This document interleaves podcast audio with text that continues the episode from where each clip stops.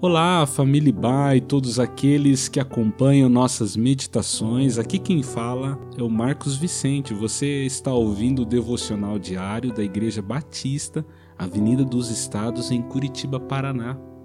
Hoje é sexta-feira, dia 18 de junho de 2021. Nas últimas duas semanas estamos meditando sobre os atributos de Deus. Falamos dos atributos incomunicáveis, isto é, qualidades perfeitas, exclusivas de Deus, e também dos atributos comunicáveis, ou seja, aqueles que Deus compartilha, pelo menos em certa medida, com o homem. E para encerrar essa série, vamos falar sobre o atributo da bondade e misericórdia de Deus.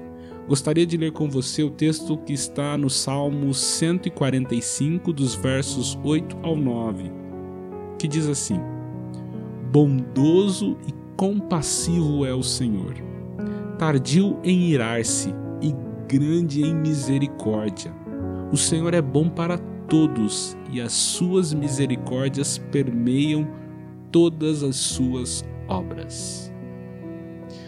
Bem, a noção de bondade ela é inseparável da noção de Deus. Ele não pode ser Deus se não for bom. A bondade não é uma qualidade de Deus, mas a sua própria natureza. Não é um hábito acrescentado à sua essência, mas é a sua própria essência. A sua bondade é infinita, ilimitada, eterna, é abundante. Deus é necessariamente bom. Ele é bom por natureza e não somente por vontade. Não existe a mínima possibilidade de Deus ter escolhido ou escolher ser mal. Ele é bom em si mesmo e não pode agir contra a sua própria natureza. E tudo o que Deus faz é bom. Quer isso seja prazeroso ou doloroso às suas criaturas lembrando que a justiça de Deus também faz parte da sua bondade. Infelizmente, é possível que muitas de nossas atitudes demonstrem um desprezo pela bondade de Deus. De que maneira?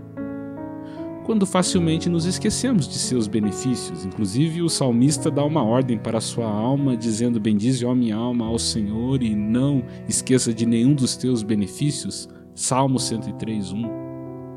Quais outras maneiras nós podemos demonstrar um desprezo pela bondade de Deus? Quando a impaciência e murmuração escurecem nossa visão de que todos os caminhos e planos de Deus são baseados em Sua bondade. Quando a incredulidade estrangula nossa fé da providência que advém de um Deus bom. Quando empregamos o que recebemos de bom para satisfazer nossos próprios desejos pecaminosos, ou também, ainda, quando atribuímos conquistas e benefícios apenas como méritos próprios, como se Deus não tivesse nada a ver com as riquíssimas bênçãos recebidas.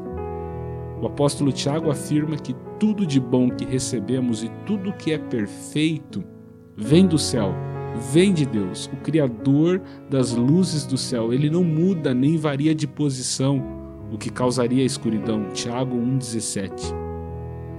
Interessante que o descaso humano para com a bondade de Deus não a diminui, apenas nos torna miseráveis, consequentemente, carentes da misericórdia de Deus, que é fruto de sua bondade. Veja, o texto que lemos diz que o Senhor é grande em misericórdia. A bondade de Deus não precisa de um objetivo para se manifestar, mas a misericórdia pressupõe um objeto miserável. Por exemplo, a criação foi um ato da bondade e não da misericórdia.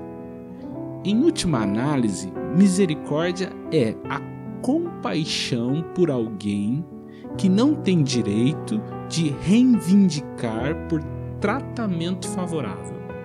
Vou repetir.